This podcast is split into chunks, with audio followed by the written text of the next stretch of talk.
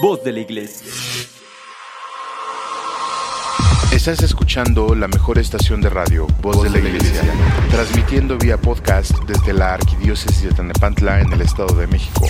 Un esfuerzo más de la Comisión Provincial de la Pastoral de la Comunicación Social para toda la provincia eclesiástica de Tanepantla. Que su voz resuene hasta el último rincón de la tierra.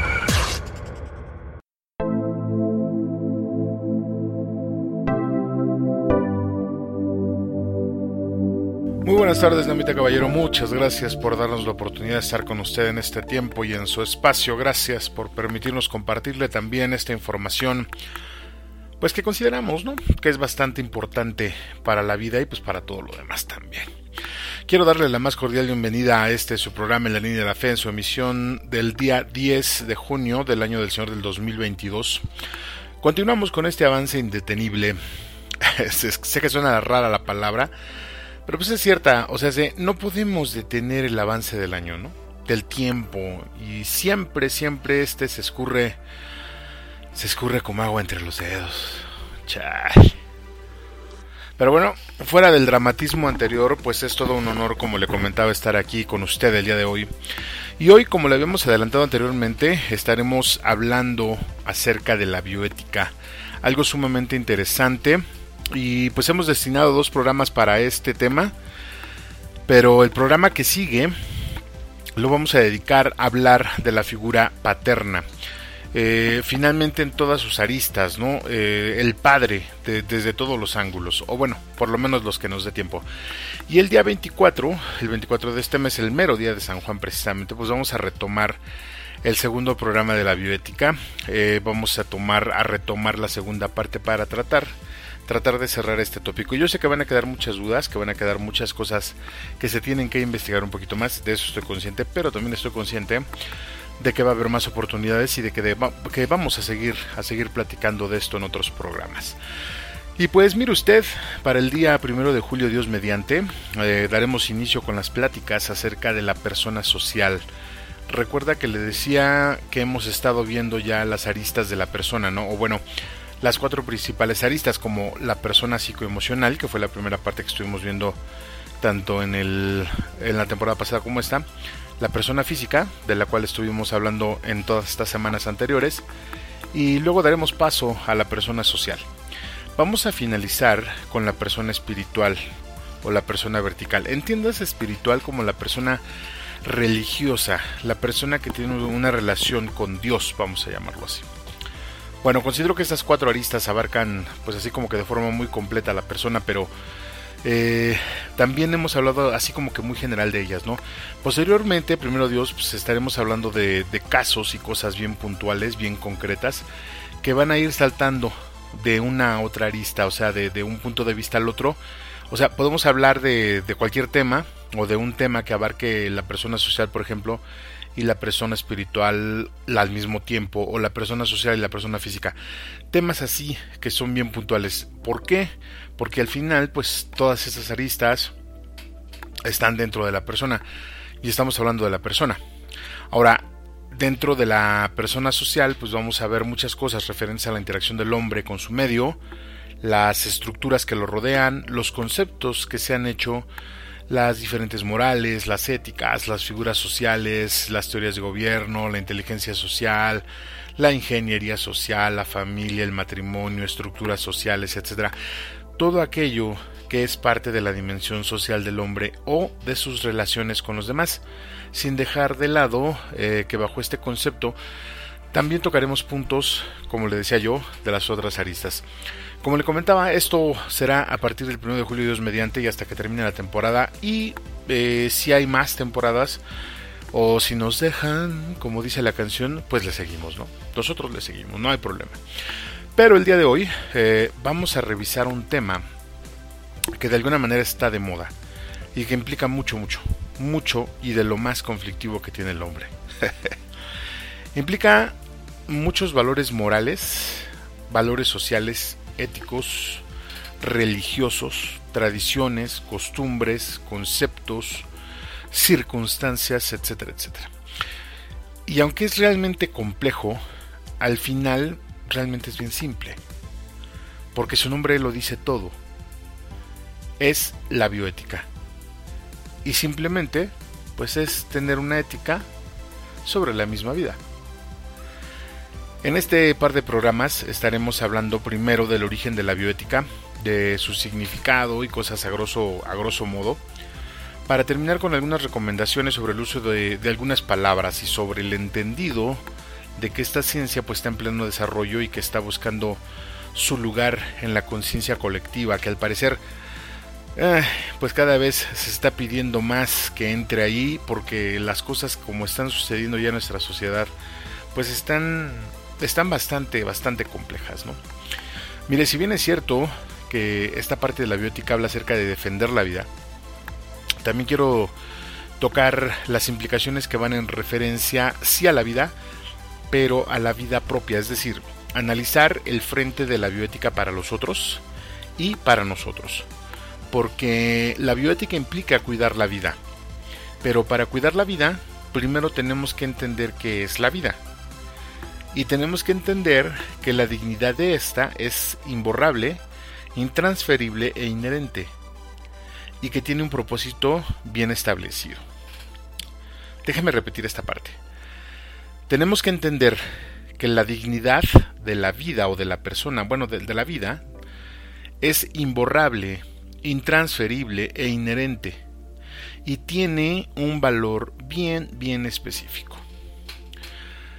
Luego entonces, eh, pues tendremos que hablar de la dignidad, del valor de la persona, del valor del cuerpo, de la vida, de las cosas que nos rodean, del propósito de los animales, de los hombres, de las plantas, o sea, todo aquello que tiene vida incluso aquello que no lo tiene. La bioética habla específicamente del cuidado y amor a la vida. Es el comportamiento. Recordemos que está conformado por ethos, la palabra ethos y la palabra bio. Ethos es algo así como un comportamiento y bio significa vida. Entonces el mejor comportamiento para la vida.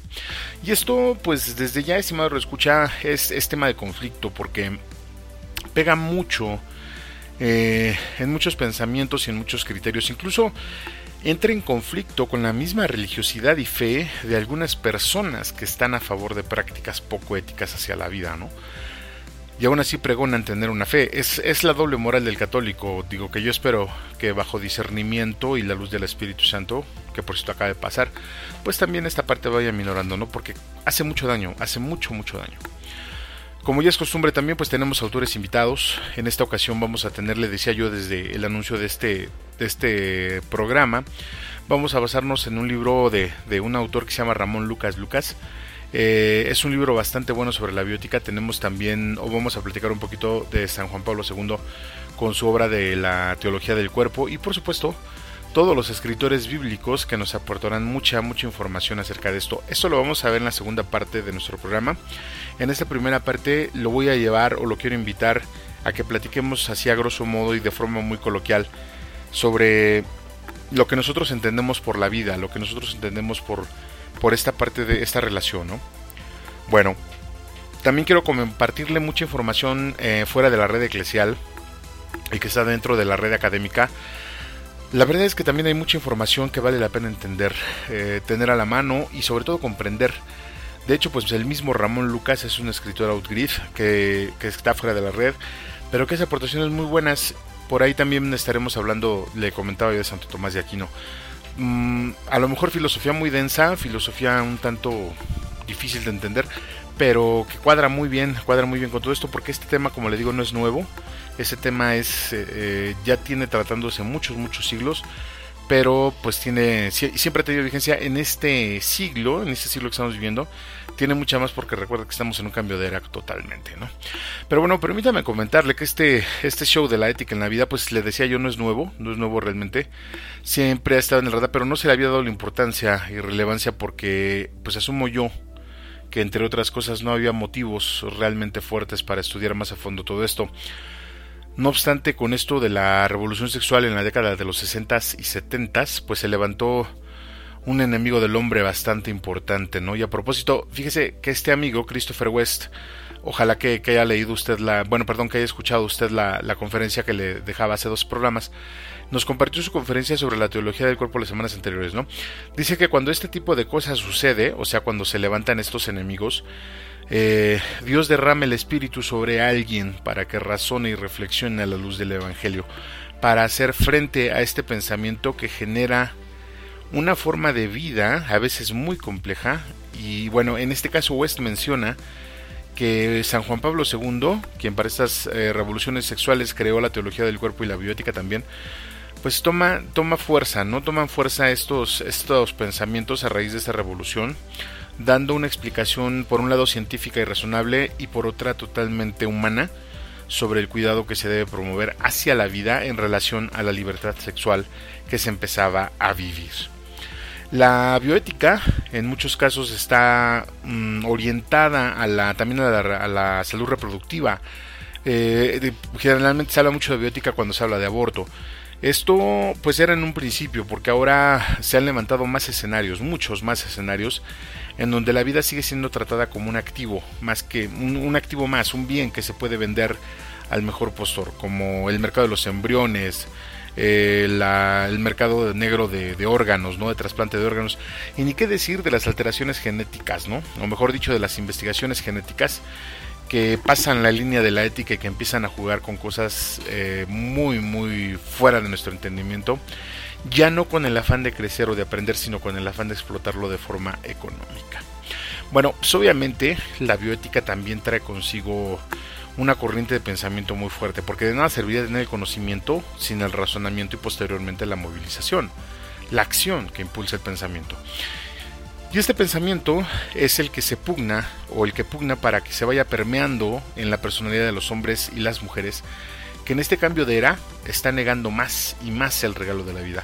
O por lo menos lo están tergiversando, ¿no? En aras de una libertad, pues una libertad realmente que no tiene argumento y que no se entiende. Como le contaba, pues este tema sí está complejo, sobre todo porque hablaremos también de cosas que quizá no tocamos en el tema de la persona física y que se quedaron en el tintero cuando hablamos también de la sexualidad pero en este momento se hace necesario mencionarlos eh, y mencionarlos con toda la madurez y profesionalismo posible, siempre bajo la luz de la fe, porque de hecho pues está escrito en la Biblia, no es algo que yo esté sacándome de la manga, también en el Catecismo de la Iglesia lo va a encontrar, entonces hablaremos de temas pues bastante, o bueno, mejor dicho, algo, algo fuertes. De esto es lo que quiero platicar el día de hoy, estimado Rey Escucha, y mucho más, mucho, mucho más. Por el momento, ¿qué le parece si me acompaña a hacer una oración de inicio para empezar como se debe este programa? Y le invito a que se ponga cómodo, a que saque su cuadernito de etimologías y un diccionario, se prepare a escuchar este tema que de verdad va a estar muy, muy interesante.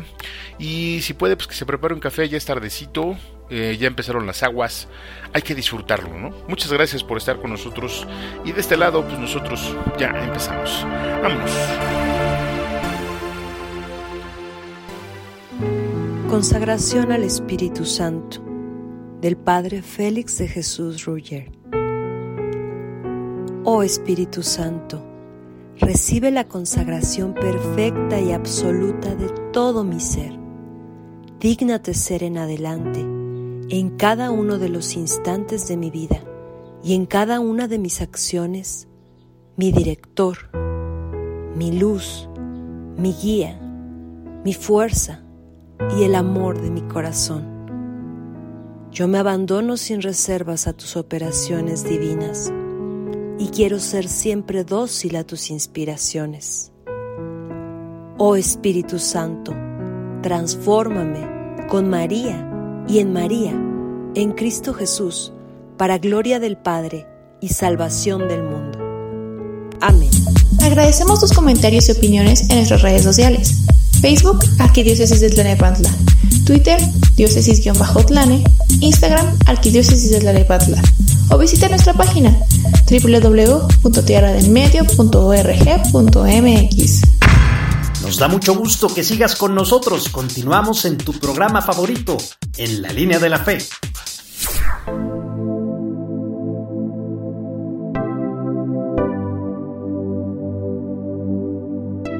Muchas gracias por continuar con nosotros, Damita y Caballero. De verdad es un placer estar con usted en esa tardecita de viernes. Eh, pues ya es el segundo mes, el segundo viernes, ¿no? El segundo viernes de este de este junio. No sé por qué estoy pensando que es el primero.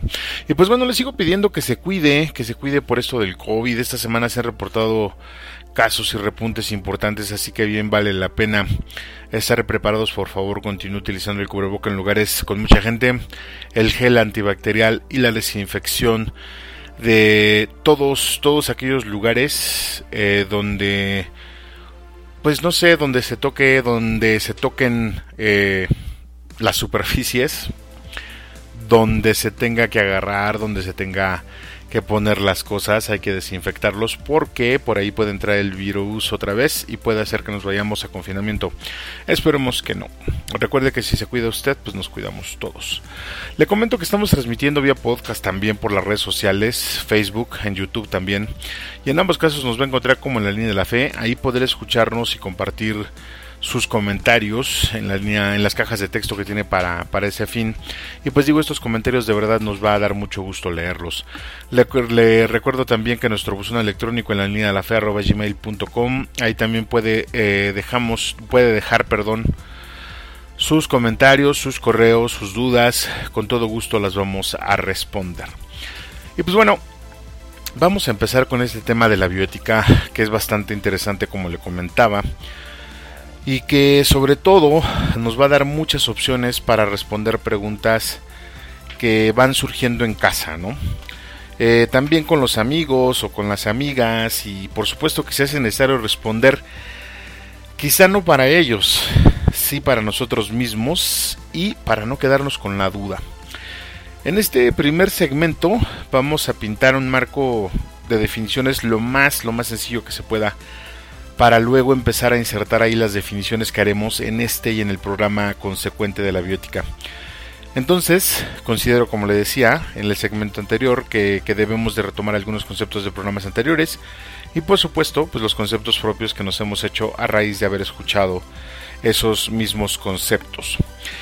Pero antes de continuar eh, con este tema, permítame saludar a todos nuestros amigos y amigas que se encuentran en esta provincia eclesiástica en las diócesis de Cuautitlán, Texcoco, Nezahualcóyotl, en la diócesis de Valle de Chalco, la diócesis de Catepec, en Teotihuacán, en Izcali y la diócesis de La Nepantla, por supuesto.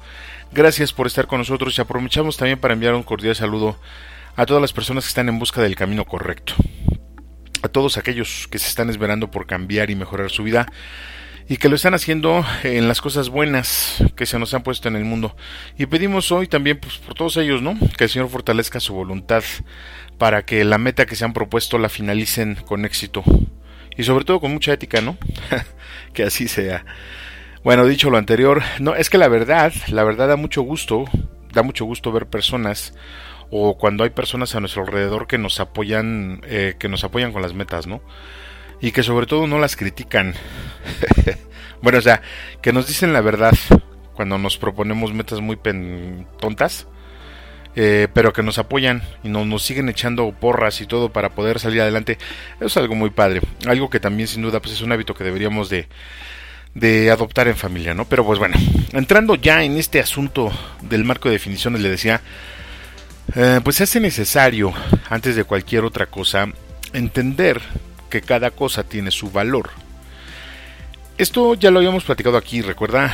Bueno, pues la idea de traer ese concepto eh, de cada cosa y su valor es para poder entender que cada cosa que no sea un ser, es decir, que cada cosa que no tenga vida va a tener un valor nominal y un valor sentimental. Por ejemplo, una silla. Eh, una silla tiene un valor nominal. Es el valor, el costo a la que lo compramos. Y el valor sentimental que nosotros le vamos a asignar pues ya es diferente, porque esa silla quizá ya ha sido testigo de muchas cosas y de las cuales tenemos a lo mejor malos o buenos recuerdos, ¿no? Por, digo, quizá para otra persona solo tendrá el valor nominal, pero no es sentimental. Finalmente todas las cosas, todas las cosas inertes de este mundo tienen ese rol. Cuando esas cosas dejan de cumplir con su objetivo son reemplazadas, son sustituidas. Y el nuevo modelo ha llegado de ese objeto, pues inicia el ciclo nuevamente, ¿no? El valor del objeto cambia por los materiales, por el modelo, pero es el mismo valor, eh, va a ser el mismo valor nominal para usted que para otra persona. Sin embargo, el valor sentimental no, el valor emocional siempre va a ser diferente. El objetivo de una cosa, o sea, el motivo, la razón de una cosa, es lo que hace que esté en nuestra casa, es decir, para qué sirve, como la misma silla. Su objetivo es eh, proporcionar un lugar para sentarnos, pero la definición de ese objetivo no dice gran cosa, porque al final ese objetivo se lo podemos aplicar a cualquier cosa, esa definición. Por ejemplo, una cubeta, o el inodoro del baño, se me ocurre, o, la banqueta, una grada en un estadio, eh, un asiento en el autobús. Cualquier objeto, cualquier cosa que sirva para sentarse va a tener la misma definición. Si esa definición le agregamos más cosas como la descripción del asiento, por ejemplo, el respaldo, el adorno en las patas, el color, etc., entonces ya no aplicará la misma definición para otros objetos que sirvan para sentarse. Y si a eso le agregamos que en esa silla se sienta un alto dignatario, por ejemplo, pues entonces sabremos específicamente de qué tipo de silla estamos hablando. No obstante, en el fondo y finalmente va a ser una silla y va a ser una silla hasta que la polilla se la coma. Bueno, siempre y cuando sea de madera, ¿no? Vamos a quedarnos con este concepto sobre las cosas. Ahora, pensemos en los seres vivientes de este planeta, incluyéndonos. La diferencia obvia entre ellos y nosotros pues, es la emoción, la vida. Aparte de eso, podemos ir enumerando ciertas cosas que nos hacen un poco parecidos. Los seres vivos tienen un propósito, tanto los animales como nosotros. Las cosas tienen un propósito, ya lo dijimos. Nosotros y los animales tenemos un valor. Mm. Bueno, fíjese usted que los animales tienen un valor nominal. Porque nos cuesta. Comprar un pollo nos cuesta. Comprar un perro nos cuesta. El ser humano no. El ser humano no tiene un costo nominal. Luego entraremos en ese asunto, no espante. Cuando el animal envejece, pierde su valor y deja de cumplir su objetivo. Cierto, lo mismo que las cosas. Cuando las cosas envejecen hay que reemplazarlas.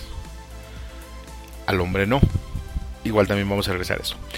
Finalmente, entre las cosas, los animales y los hombres, hay una, una diferencia más, una diferencia importante que desde mi perspectiva, pues ahora sí que valga la redundancia, es la que marca toda la diferencia. Las cosas y los animales son reemplazables por el valor nominal que tienen. Los seres humanos no son reemplazables porque cada uno de ellos tiene un valor diferente. Y cuando hablo de reemplazar me refiero que quizá un obrero efectivamente pueda ser un número en una nómina, pero no es un número en su familia. Una gallina pues es un producto que tiene que cumplir un objetivo, finalmente es de ser alimento, y cualquier gallina puede hacer eso o sea, puede ser alimento. En la fábrica igual. Cualquier obrero con un número en la nómina puede llegar a reemplazar al otro, pero no cualquiera puede llegar a ser el padre de los hijos de esa familia. Ojalá que, vaya quedando claro este asunto. Todo lo anterior, estimado escucha, está estrictamente relacionado al momento de la creación. O si quiere verse muy académico, pues diremos el momento de la aparición del hombre. Eh, junto con esto también la aparición de las cosas, de los animales.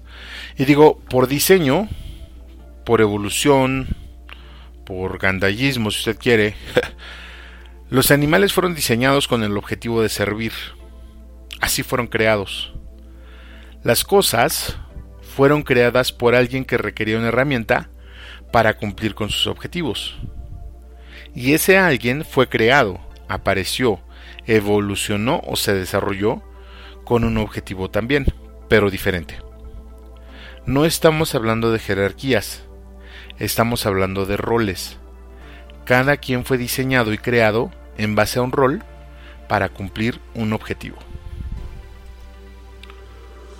Si empezamos a sentir cosquillo en las sienes es porque quizá nuestros conceptos acerca de esto pues están empezando a moverse y no nos agrada mucho sobre todo si somos protectores de los animales o de las plantas o, somos machistas o feministas.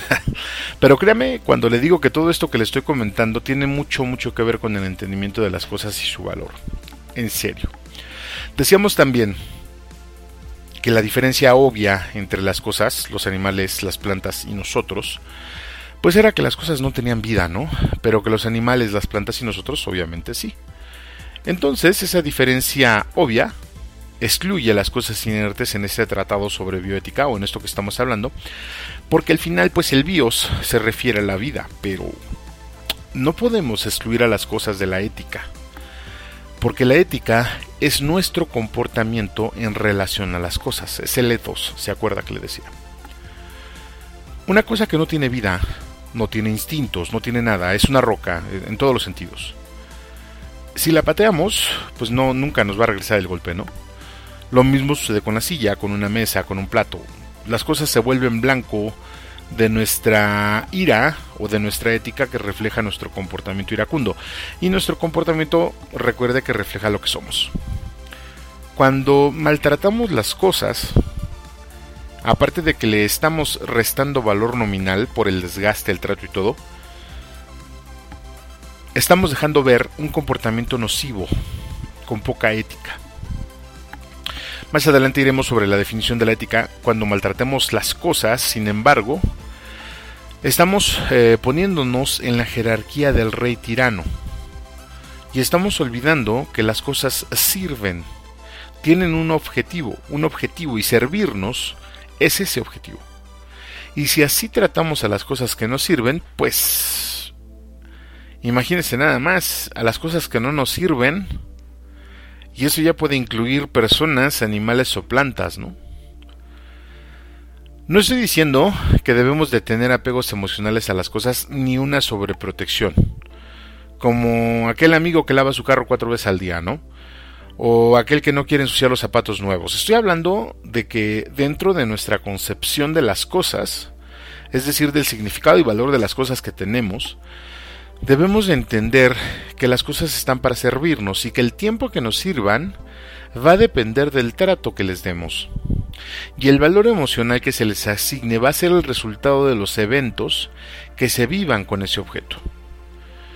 Como las cosas nos sirven y no tienen forma de defenderse, es nuestra obligación cuidarlas. Pero no debemos de lamentar la pérdida cuando, por ejemplo, eh, en el exceso de nuestra comida rompamos una silla, ¿no? o en el incendio, del incendio de la casa de la vuelta se queme el comedor, a pesar de que era un comedor de los años de Porfirio Díaz, o cuando destrozamos el coche, ¿no? Por querer sentirnos mejores que otros en pleno peri, generalmente los viernes, por ahí de las 8 de la noche. Luego nos lamentaremos, digo, por otras cosas peores que generaron eso, pero no por eso propiamente, porque recordemos que las cosas sirven pero solo tienen un valor nominal, tasado por el dinero.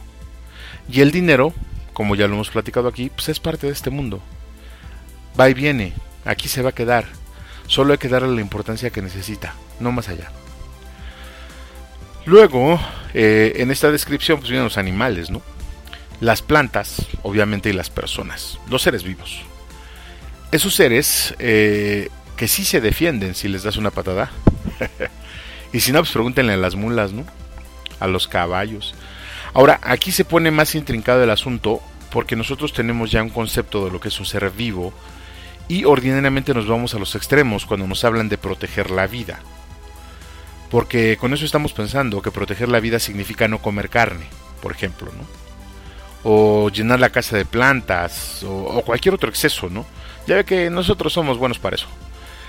Pero pues para no llegar ahí, o sea, para no caer en los excesos, hace falta, hace falta tener un concepto de la palabra vida esté bien claro. Porque al final ese concepto tiene una base para todos, pero en una definición más profunda se va quedando corta, sobre todo en los animales y en las plantas. Y vamos ahí con esta definición light. De entrada podemos decir que un ser vivo respira, ¿no? o, bueno, mejor dicho, consume oxígeno. Ok. Los animales, el ser humano y las plantas lo cumplimos. No, no es cierto. Las plantas no, las plantas respiran dióxido de carbono, pero sí respiran. Luego, un ser vivo se reproduce. Eh, los animales, las plantas y los seres humanos cumplimos con lo mismo. Ok, luego un ser vivo se muere. También tiene movilidad, em, más o menos. Algunas plantas sí, algunas plantas se mueven, Digo, no se desplazan, pero sí tienen movimiento. Luego los hombres y los animales, eh, los seres vivos, pues, comen alimento o tienen una clase de ingesta. Eh, también, también los, los tres cumplimos con esa parte. Eh, los seres vivos tienen cerebro. bueno, quizá animales y seres humanos. Los seres vivos tienen sangre. Mm, los tres, quizá. Aunque la sangre de las plantas se llama savia los seres vivos tienen un propósito autoconocido. sí, bueno, aquí se trampa. Nadie, nadie más que el hombre tiene un propósito autoconocido, es decir, que lo conoce, que se conoce el mismo. Pero tanto los animales como las plantas tienen un propósito primigenio, igual que el hombre. Eh, este propósito está en el instinto. Ese propósito es a nivel celular. Es el propósito, el mayor propósito que tiene un, un animal, un ser vivo, es reproducirse. Es la continuidad de la especie. No es el único propósito, pero es uno de los más grandes que tiene. En este punto, amable Radio Escucha, será necesario que recordemos el programa aquel donde hablábamos acerca del instinto, recuerda. Y decíamos que es lo que de alguna manera nos emparenta con los animales. Ahora, el instinto se vuelve un poderoso catalizador del propósito en todos los seres que lo tenemos. Por ejemplo, en las plantas, digo, algunas han desarrollado sistemas de defensa cuando se sienten amenazadas. Y pues no se diga los animales, ¿no? O los seres humanos, pero fuera del instinto, la separación entre estas tres especies se va haciendo muy notoria y se va a reforzar por el propósito. El propósito que cada uno tiene. Vamos a ver. El propósito que tienen las plantas, o mejor dicho, uno de los que tienen, es convertir el dióxido de carbono en oxígeno mediante la fotosíntesis. Lo raro de aquí es que ese propósito es para los otros, no es para ellas, o sea, es algo que tienen que hacer para los demás. Luego, los animales tienen el propósito de controlar el crecimiento de las plantas y de otras especies en exceso. Tienen el objetivo de equilibrar el ecosistema. Y el hombre tiene el objetivo de...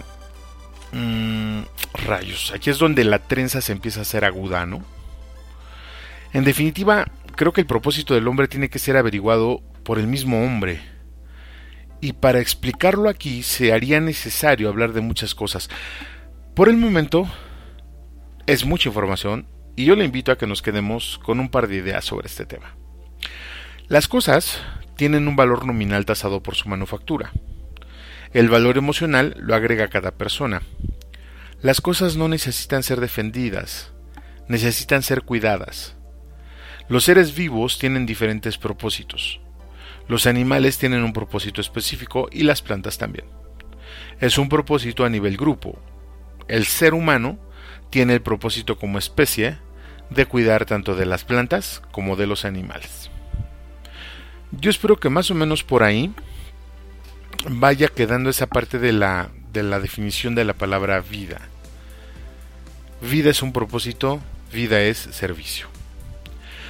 Con esto, ¿qué le parece si vamos pensando, pensando un poco en todo este show? Mientras tanto, pues yo lo invito a que vayamos a una pausa musical muy breve y enseguida regresamos. Yo soy Juan Valdés y ustedes escuchando la línea de la fe. No se vayan que ya volvemos. Estás escuchando la mejor estación de radio, Voz de la Iglesia y tu programa favorito en la línea de la fe. Vamos a una breve pausa musical y regresamos con tu amigo y anfitrión Juan Valdés. Ya volvemos. Nos da mucho gusto que sigas con nosotros. Continuamos en tu programa En la línea de la fe.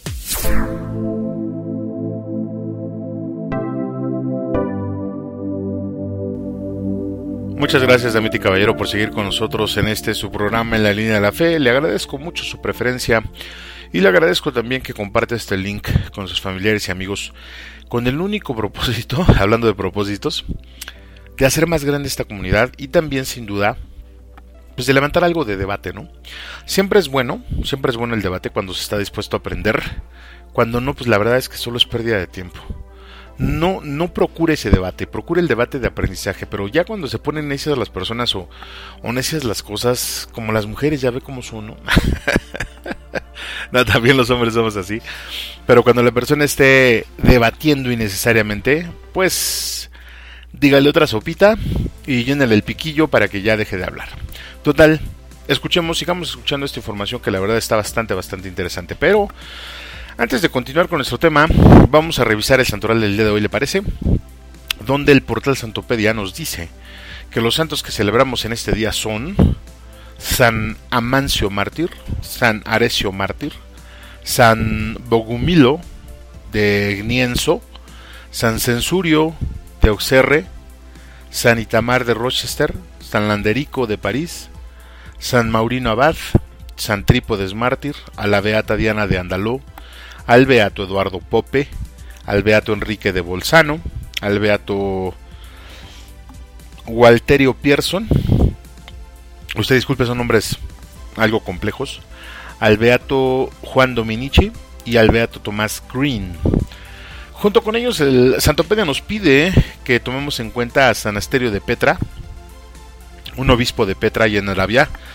Eh, intervino en las contiendas religiosas de su tiempo, estuvo al principio afiliado al partido de los arrianos, pero en el concilio de Sárdica, en el 347, se puso de parte de la ortodoxia y contribuyó a desenmascarar las intrigas de sus antiguos correligionarios. Constancio le desterró, ya le iba a decir Constancio, no, Constancio.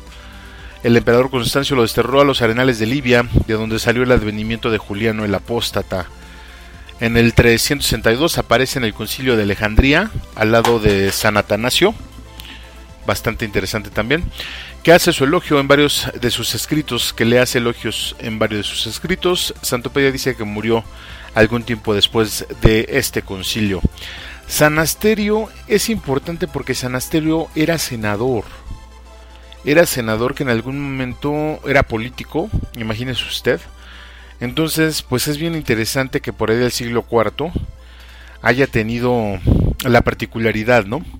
Recordemos que un poco la historia de la iglesia también cuando el imperio romano toma, toma la religión o adopta la religión cristiana, católico cristiana, pues muchos de los hombres que servían al pueblo ya fuera senadores o, gobernadores, pues por su le iba a decir por su carisma, pero no la mayoría no lo tenía. Tenía carisma político, pero no carisma religioso. Muchos de ellos se integraron, se integraron, perdón, a la parte de la, de la iglesia, a la parte del ministerio eclesial. Entonces, bueno, pues Anasterio me imagino que es uno de ellos, no he leído más de él, pero pues ahí está, para quienes quieran investigar un poquito más, está en el portal santopedia.org y también le dejo a los santos que nos acaban de mencionar, Amancio, Arecio, Bogumilo, Censurio, Itamar, Landerico, Maurino, Trípodes, Diana, Eduardo, Enrique, Walterio, Juan, Tomás, etcétera, etcétera. Y si usted cumpleaños también en este día, pues muchas felicidades. Si lleva por nombre alguno de estos que les acabo de mencionar, pues nuestro más sincero pésame. Pero también le mandamos una felicitación. Muchas gracias y vamos a continuar con este tema. Aprovechando también para pedirle que siga cuidándose de los brotes del COVID. Mire, siguen generándose. Y pues algunos de estos brotes han ya se han presentado en estados o lugares donde se supone que ya no había, pero han empezado a repuntar bastante fuerte. Eh, incluso han pedido ya empezar también a aplicar las medidas nuevamente de distanciamiento físico, el uso del cubreboca y el gel antibacterial, así como la limpieza de las y la desinfección de las superficies, como le decía, esto en esos estados en donde se ha, ha estado generando los brotes. Y también digo, le, reitero, pues lo podemos hacer de este lado, lo podemos hacer aquí en casa para, para que sigamos bien. Recordemos que si nos cuidamos todos, perdón, que si cuidamos, nos cuidamos nosotros, cuidamos a todos. Y bueno, esperamos que vayamos tomando conciencia un poco de lo que estamos viendo para aprender a vivir lo que viene. Pero siempre, siempre con la fe en Dios. Pues le pedimos que nos conceda su espíritu, ahora que acaba de pasar Pentecostés, para poder entender todo esto y ver, eh, vernos, apreciarnos de forma más humilde las situaciones que básicamente nos rebasan, como esto de las pandemias, ¿no? Vamos a pedir mucho y vamos a orar mucho para que esta parte también ya se vaya disolviendo. Ya ve que pues, en nuestro país no faltan las noticias, ¿no? Sobre todo esas noticias muy halagüeñas que de verdad le comentaba a una persona el otro día, a veces ya cuando de escucharlas ya se desmoraliza uno bastante, pero bueno. Pues ahora sí, continuamos entonces con nuestro tema, este asunto de la bioética y pues en el segmento anterior estábamos hablando de las cosas inertes, ¿no? Las cosas que no tienen vida y de las cosas que la tienen indudablemente, las cuales por cierto pues comparten también un instinto básico, esas, esas esos seres que tienen vida, ¿no? Una programación muy muy básica eh, los hermana, los hace parte de lo mismo, pero que más de eso aparte de eso, pues ya no hay nada, ¿no? Somos especies muy, muy diferentes. Eh, el paso lógico que sigue, eh, pues es eh, despegarse completamente de las cosas inertes, ya dejarlas del otro lado, ya nada más recordando que se sirven, que si no nos sirven y que si no sirven hay que cuidarlas y empezar a hacer un hueco para las definiciones que vienen, ¿no? Concentrarnos en las cosas que tienen vida. Eh, que al ser de este grupo eh, ya concretamente dejan de ser cosas, se convierten en seres, en seres con vida. Y el análisis que se va a desprender de esto sin duda pues es el de empezar a ver la definición de estos conceptos para ir entendiendo el valor de cada uno de ellos como le hicimos en el segmento anterior. Mire, este análisis me gustaría mucho que lo fuéramos entendiendo pues casi palabra a palabra, ¿no? Porque fuera de la definición etimológica eh, está una definición más. Una, una definición, digamos, muy personal y muy subjetiva, pero que no debería de ser, sino que también debería tener una definición general o universal, pero con el mismo peso para todas las personas y en todos los sentidos. Eh, digamos que debería de ser subjetiva, pero orientada al bien. Veamos. Eh, nosotros, junto con los animales y las plantas, estamos en el grupo de los seres vivos. Obviamente ahí también entran las bacterias, eh, virus y otros, otras chunches, ¿no? Pero por sus características, cada uno de estos seres vivos se va a cuadrar o se va a ir integrando en una pirámide, pero de forma totalmente natural, no jerárquica. Y esas características que lo definen o que definen a cada ser por su diseño, los van a posicionar específicamente en un lugar. Le insisto, no por jerarquía, sino porque unos funcionan como alimentos de otros. es decir, la pirámide está basada en quién se come a quién. Ahora, partiendo de esto, podemos decir que dentro del instinto, eh, el diseño y características originales de cada ser, pues siempre va a tener una, siempre van a tener una presa que comer, ¿no? Y no necesariamente tiene que ser otro animal sino que pueden ser plantas. Esta es, nuestra naturaleza, digo, porque así fuimos creados. Hay muchas personas a las que no le agrada esta idea y es bien respetable. No obstante, hay, opción, hay opciones dentro de estas creaciones y dentro de este diseño para cumplir todos los pensamientos y todos los gustos. Eh, esto, no todas las plantas ni todos los animales sirven como alimento. Y esto se diferencia, como le insisto, en el propósito que tiene cada especie, en base a su diseño. O quizás sí sirva como alimento, pero no se debe de comer. Cosas por el estilo. Decíamos entonces que el pez más grande se come el pez pequeño. Es algo normal y hasta natural. No obstante, siendo una función natural, el hecho de comer, pues este hecho no es bueno ni malo, dentro del ámbito instintivo obviamente. Es decir, no tiene nada de malo que una hiena se coma a un cachorro de león, no lo hace por venganza, aunque un león adulto se come a las hienas, pero incluso, pues bueno, a las hienas adultas, pero incluso hay animales que matan y comen a sus propias crías, porque todo esto está dentro del ambiente del instinto. Pero cuando se separa ese instinto y la mente empieza a tener una luz de razonamiento y de reconocimiento propio, es cuando el ser viviente empieza a ver las cosas desde una manera y desde una perspectiva diferentes. Recuerdo que hace unos programas hablábamos de instinto y decíamos que en la actualidad pues seguimos teniendo ese mismo instinto, aunque más refinado. Pero que pero ¿qué sucede entonces cuando otros animales no se comen a sus crías, sino que las protegen? Las alimentan, las orientan, les enseñan a cazar. Al final, ese instinto que también es inherente en nosotros se impone a factores como el hambre o el temor. El aspecto de la protección de la cría es un instinto ya refinado. Insisto que deberían de tener todos los animales, pero no todos los animales los tienen. Cuando el ser vivo hace eso, es decir, cuando, cuando hace lo que estamos platicando de proteger a su cría, reconoce, reconoce en esa cría a un miembro más de su especie. Por tal razón, no lo daña. Aquí no estamos hablando de protección de la vida todavía, porque el ser que utiliza su instinto para defender su cría yo le aseguro que no dudaría en matar a otro animal, incluso de su propia especie, si atenta contra el recién nacido.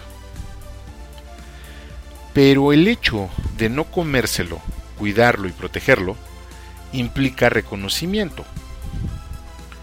El cuidado de la vida es cuando se reconoce la vida como algo que tiene uno mismo. Es cuando ese ser vivo se da cuenta de su propia existencia. Y bueno, en este caso, el único animal que lo ha hecho es el hombre. Y algunas computadoras en películas de ficción, pero por el momento el hombre. El hombre es el único animal que reconoce su propia existencia, que está vivo. Un ejemplo muy chistoso de esto es cuando los perros se ven en un espejo.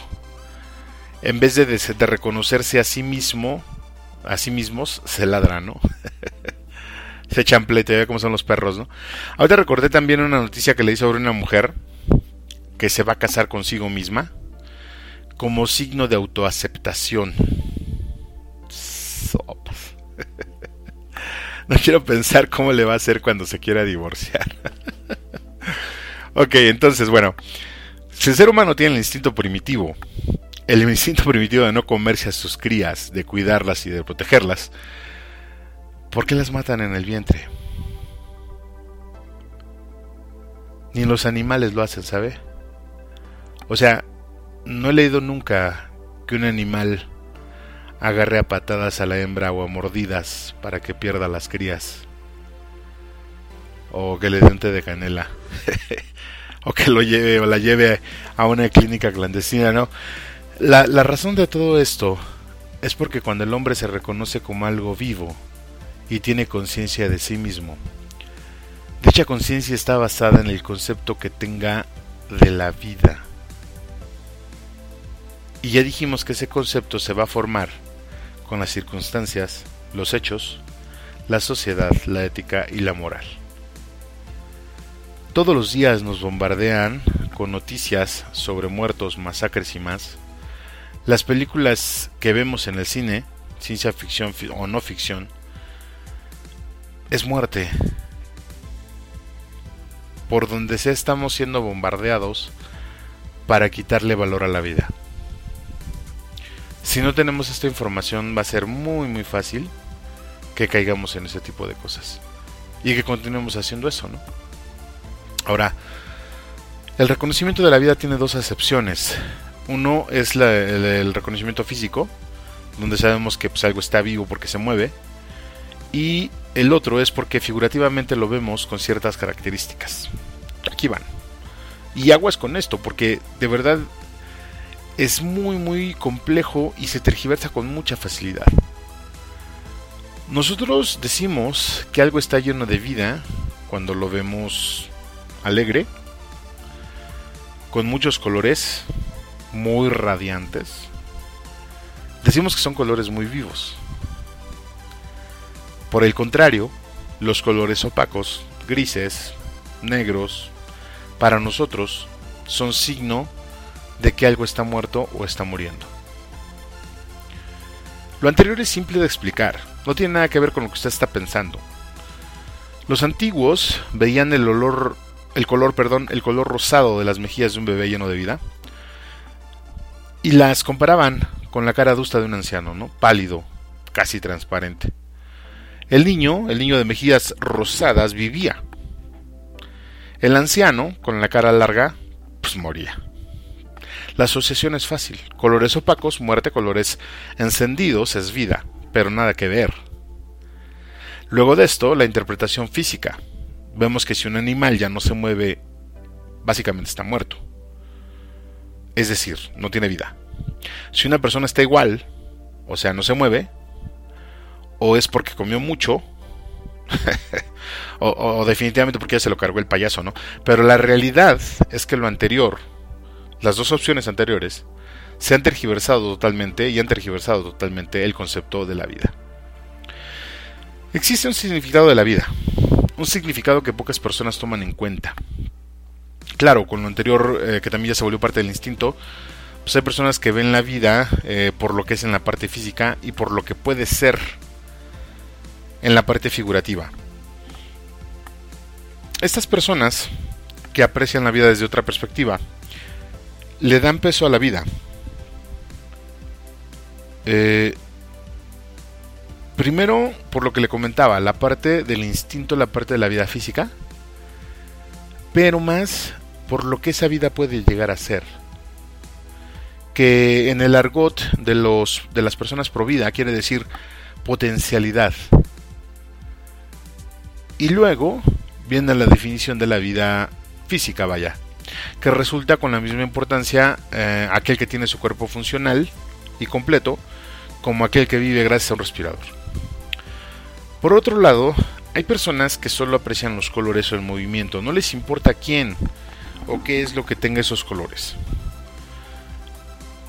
Finalmente imagínese usted una fotografía que sale en una revista de prestigio en vivo a todo color de las fosas clandestinas que han encontrado en nuestro país. La imagen se ve colorida, pero está reflejando muerte. Chistoso, ¿no? Esa se me hace una forma muy llana de ver la vida. Pero para definir de qué lado nos ponemos, pues es necesario averiguar el concepto que tenemos de la vida. Como siempre, primero de nosotros y luego de los otros. ¿Qué concepto tengo yo acerca de mi propia vida y de mi propia existencia? ¿Y qué concepto tengo acerca de la vida de los demás? O más en corto, ¿qué es para mí la vida? Cuando tengamos esa respuesta, probablemente es cuando empezaremos a vivir de una manera diferente. Para lograr tener una respuesta bien argumentada sobre el concepto que tenemos de la vida, pues se hace necesario pensar que la vida es más que movimiento, es algo base, es, es algo, una característica inherente de la vida, sí. Pero finalmente eso es una ganancia, ¿no? la vida es más que alimentarse, defecar y reproducirse. Tendremos que pensar, o empezar a pensar, que la vida se nos ha dado para algo más. Para algo más que esto. Y aquí sin duda es donde entra la fe. Termino este segmento con unos párrafos referente a la creación del hombre, que también ya lo vimos en un programa anterior. Decía yo que el hombre espiritual eh, nació en el hombre instintivo. El Génesis dice que el hombre fue creado de barro de la tierra y que Dios sopló el aliento de vida, según la fe. Yo pienso que esa creación y ese soplo de vida, de forma figurada, si lo queremos ver así, vino cuando el hombre despertó a su conciencia y la vida que se nos infundió, o se nos infundó, no, se infundió, en aquel momento, mediante el Ruach, es la misma vida que tiene Dios. Y así lo dice la escritura, no lo digo yo. Por eso somos hechos a su imagen y semejanza.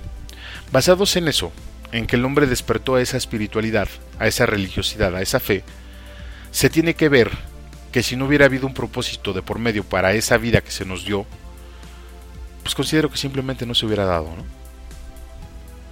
Creo que la vida se nos ha dado mediante ese rúa con un fin. No solamente comer, reproducirse y morir. Y eso, estimado Río Escucha, ese fin, es lo que desde mi perspectiva le va a dar un verdadero valor a la vida. ¿Qué le parece si mientras pensamos en esto vamos a un corte musical muy pero muy breve y luego, luego regresamos? ¿Le parece? Yo soy Juan Valdés, usted está escuchando en la línea de la por la mejor estación de radio voz de la iglesia. No se vaya, que ya volvemos. Agradecemos tus comentarios y opiniones en nuestras redes sociales. Facebook, Arquidiócesis de Tlanepantla. Twitter, diócesis-tlane. Instagram, Arquidiócesis de Tlanepantla. O visita nuestra página www.tierradelmedio.org.mx. Nos da mucho gusto que sigas con nosotros. Continuamos en tu programa En la línea de la fe.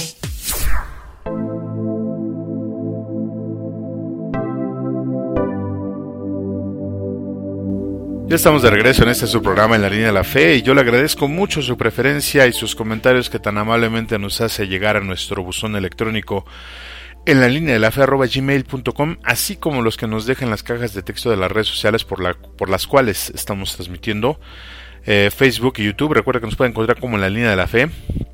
Así nada más ahí va a encontrar algunos programas de esta temporada y los programas de la temporada anterior.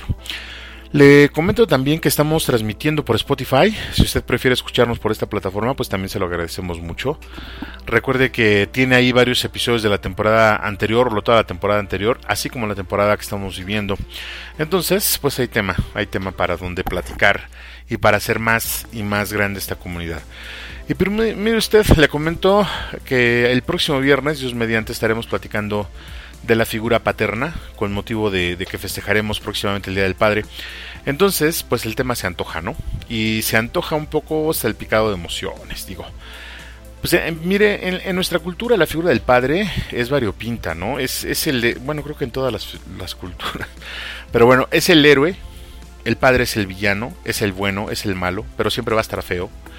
Es el gandaya, el buena onda, el protector, el golpeador, eh, el digo, el, ya le iba a decir una palabra fea, el, mandilón. O sea, definitivamente tiene muchos, muchos apodos, ¿no? Es chistoso porque esto no pasa con la madre. Digo, casi siempre cuando hablamos de la madre, pues siempre vamos a decir de que fue una buena persona y de que el sacrificio y todo el rollo, y que en su vida fue muy buena, ¿no? Pero en bajada, pues algunas de ellas resultan ser peor que los papás, de veras. Pero bueno, todo esto lo dejaremos para la siguiente semana. Algo, algo muy light, unas tres horas nada más. Y bueno, lo invito atentamente. Viernes, próximo viernes 5 de la tarde, estaremos hablando de la figura paterna, la figura de paterna en todos los ámbitos. Vamos a tratar de abarcar los más que se puedan para traer la información completa. De momento, pues estamos ya entrando en la recta final del programa el día de hoy. Y si usted nos acaba de sintonizar, pues ya para qué, ¿no? Pero le comento que estamos hablando del valor de la vida. Estamos hablando eh, de la bioética y otras cosas. Entonces, pues le invito a quedarse porque este último comentario estará bastante, pero bastante bueno. Entonces, en el segmento pasado estábamos hablando de que para darle significado a la vida, deberíamos de aceptar que la vida es instinto, primero. O sea, es la, la vida física, ¿no?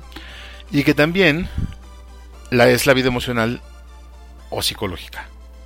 O que si usted quiere es la vida intangible que la vida física significa movimiento y color, mientras que la vida intangible es aquella que conlleva una razón de ser, un motivo. Decíamos también que puede haber dos corrientes, pero que nosotros pues valdría la pena colocarnos en una tercera, la corriente que la vida es todo esto y además, y además es trascendencia. Ahora, ¿cómo entiendes tú la vida? Eh, esta pregunta fue con la que nos quedamos para responderla en el segmento anterior, pero pues nadie alzó la mano, ¿no? Entonces, con esta pregunta vamos a partir con este segmento. La vida la entendemos así. El cuerpo y el alma, el espíritu, la mente, es todo lo anterior. Y todo lo anterior define una persona. Los animales no tienen alma ni mente, bajo el entendido de que el alma es la identidad y de que el espíritu es el ruaj. Una vez dicho esto, la vida humana se diferencia de la vida animal y de la vida vegetal por estas singularidades. No obstante, no quiere decir que una sea más importante que la otra. O sea, no quiere decir que porque una tenga los cuatro elementos y la otra solo tenga dos o tres, sea más importante que, la que no tiene. Definitivamente no. Lo que quiere decir esto es que cada tipo de vida es para cumplir un propósito. Esa vida fue creada, hecha y el cuerpo fue diseñado con un fin específico. Antes de continuar, debemos hablar de algo que se llama plusvalía. No sé si lo he oído. Quizás sí, cuando alguien le dice que una casa o un terreno tiene más plusvalía, cuando dicha casa está construida en un área residencial, por ejemplo, o cuando la casa está construida en una colonia muy segura, o que la seguridad le da más plusvalía a la casa. La plusvalía se da con el tiempo, y de acuerdo a las circunstancias. Hay cosas que contribuyen a que esta plusvalía, eh, no, estamos hablando de valor, aunque la plusvalía implica valor, estamos hablando de que eh, las cosas influyen en la plusvalía para que el lugar sea mejor. Una persona que ha terminado una carrera tiene un valor laboral que se ve incrementado con la experiencia, o que se va a ir incrementando con la experiencia y otros estudios de grado superior.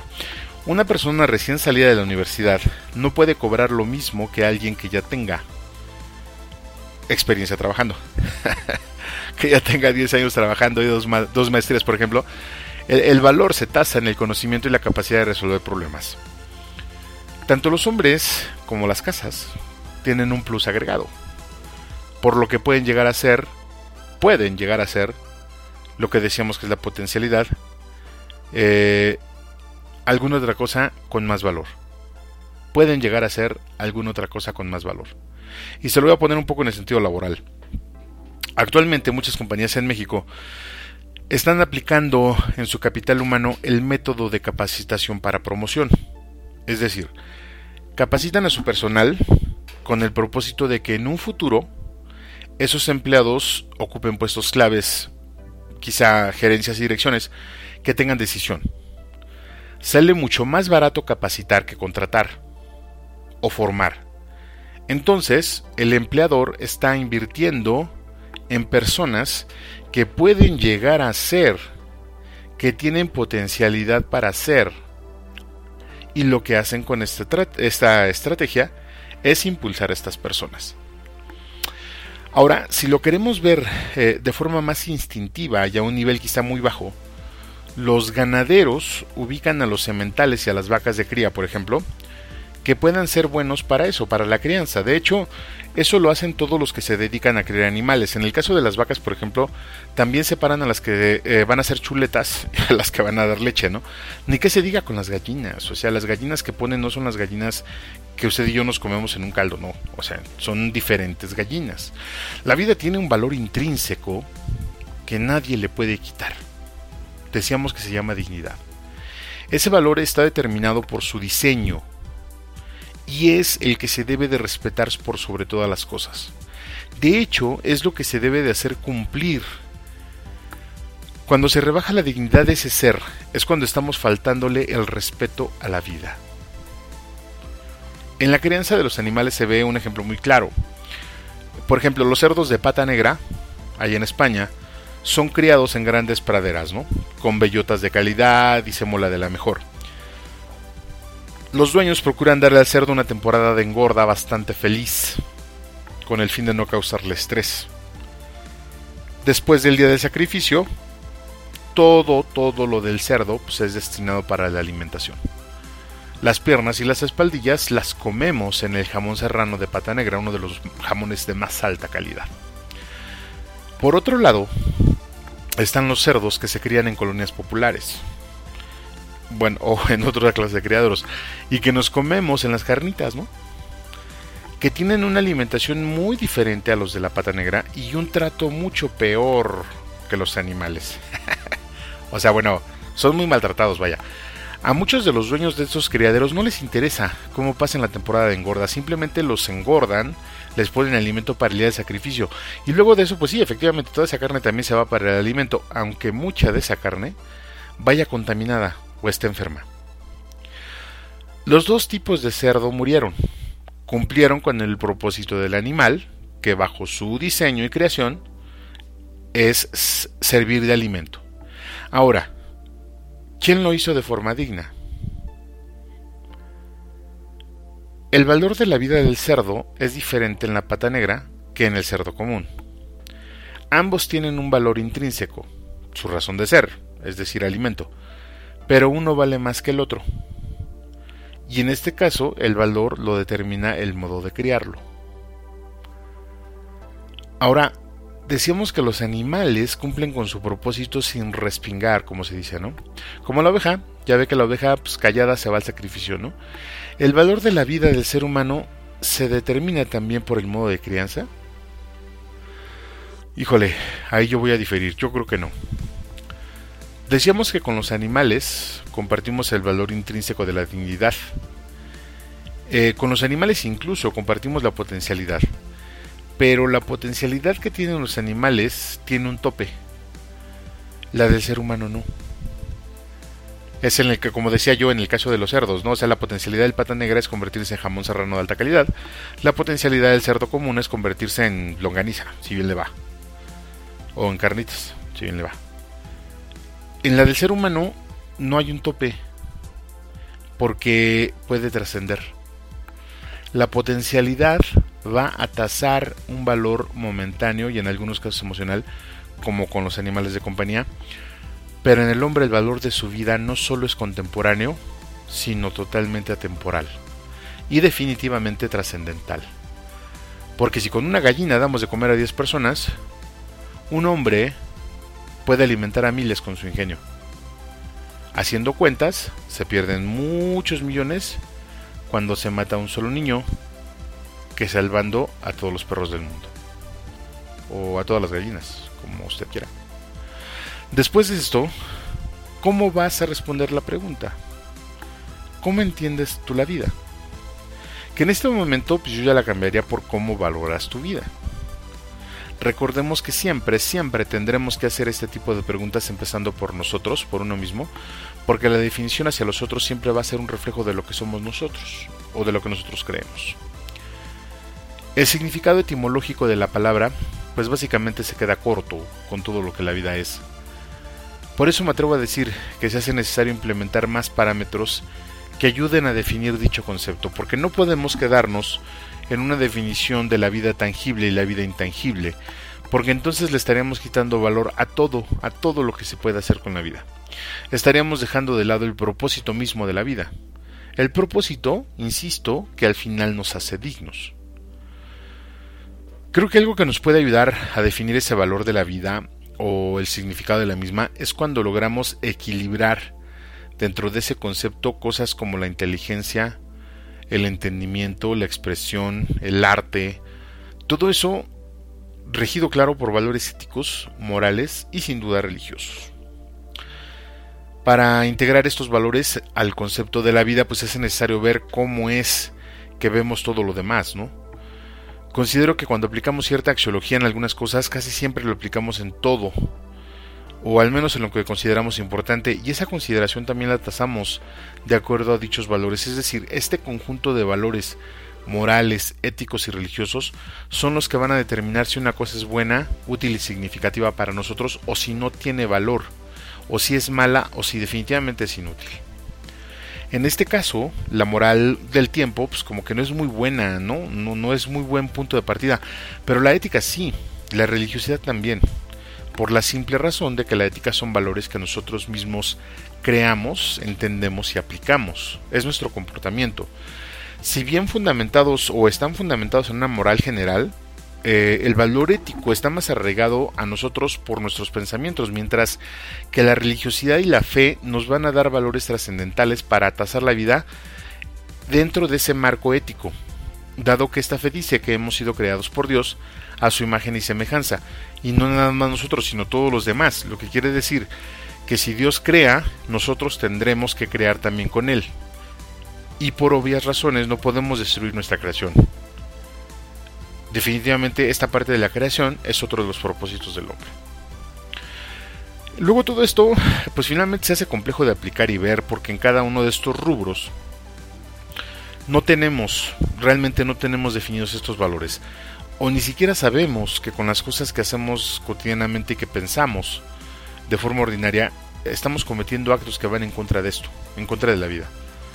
Como el uso que le damos a nuestro cuerpo, que, que finalmente es vida, como el uso que le damos al cuerpo de los otros, que también es vida, la forma en que tratamos a los animales, a las plantas, que también son vida, y pues que al final les arrebatamos su dignidad de seres diseñados específicamente con un propósito cuando los hacemos hacer cosas que van fuera o que están fuera de su diseño.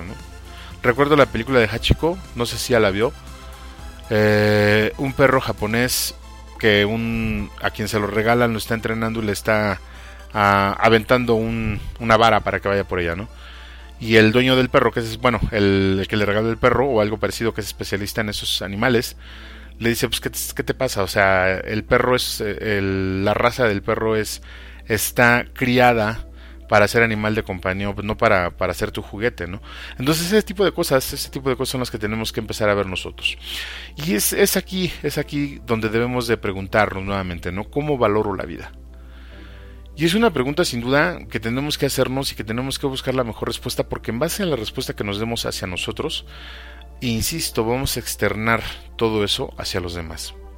Y bueno, pues quizá en los próximos 15 días, antes de tener el otro programa, pues podamos responderla, ¿no cree?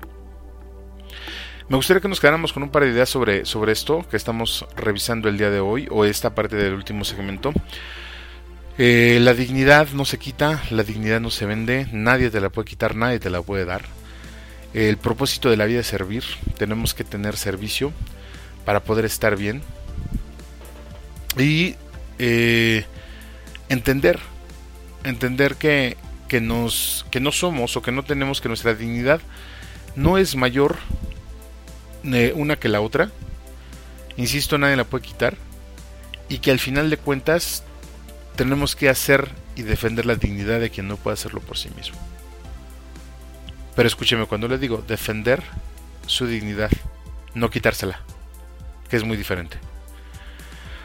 Pero bueno, pues mire, considero que me faltó tiempo, pero el tiempo se nos ha terminado. le invito, le invito a que nos acompañe el próximo viernes a las 5 de la tarde. Ojalá que todo esto que ya hemos platicado pues haya sido de, utilidad para usted. De verdad lo espero con, toda mi sinceridad. Y pues listo, digo, bueno, lo invito, lo invito a que el, próximo eh, viernes tendremos el especial de Día del Padre. Pues nos acompañe, nos acompaña a las 5 de la tarde por este mismo canal para continuar, continuar con nuestras pláticas. Y bueno, recuerde, recuerde que eh, está usted escuchando en eh, la estación de radio Voz de la Iglesia en la línea de la fe. Y pues aquí lo veo, aquí lo veo la próxima semana. Ojalá que haya quedado todo este tema más o menos claro. Si no, insisto, también déjenos sus comentarios en las redes sociales o envíenos un correo en la línea gmail.com. Ahí con gusto estaremos platicando. Y bueno, como en cada emisión agradezco al equipo de comunicaciones de la diócesis que hacen posible que este programa salga al aire, a Jessica y a Oscar en diseño, a César en sistemas, al buen Chuy en administración, a Raúl y a José María en los medios y al padre José Luis encargado de esta tripulación. De verdad, muchas, pero muchas gracias por todo el apoyo. Junto con ello, nuestras voces en off, Gustavo Pérez, Lupita Martínez, Sara Camacho, a nuestro equipo editorial, al Ministerio de Música de la Zona por la contribución musical y a todas las personas que hacen posible que este programa esté al aire. De verdad, muchas, pero muchas gracias. Yo soy Juan Valdés y le agradezco el deleite de su compañía. Muchas gracias por todo y que tenga usted un excelente, pero de verdad, un excelente fin de semana. Hasta la próxima. Gracias por acompañarnos en tu programa favorito en la línea de la fe. Te invitamos a que nos escuches el próximo viernes a las 5 de la tarde, donde seguiremos tratando temas bastante interesantes. No te lo pierdas, próximo viernes a las 5 de la tarde. Te esperamos.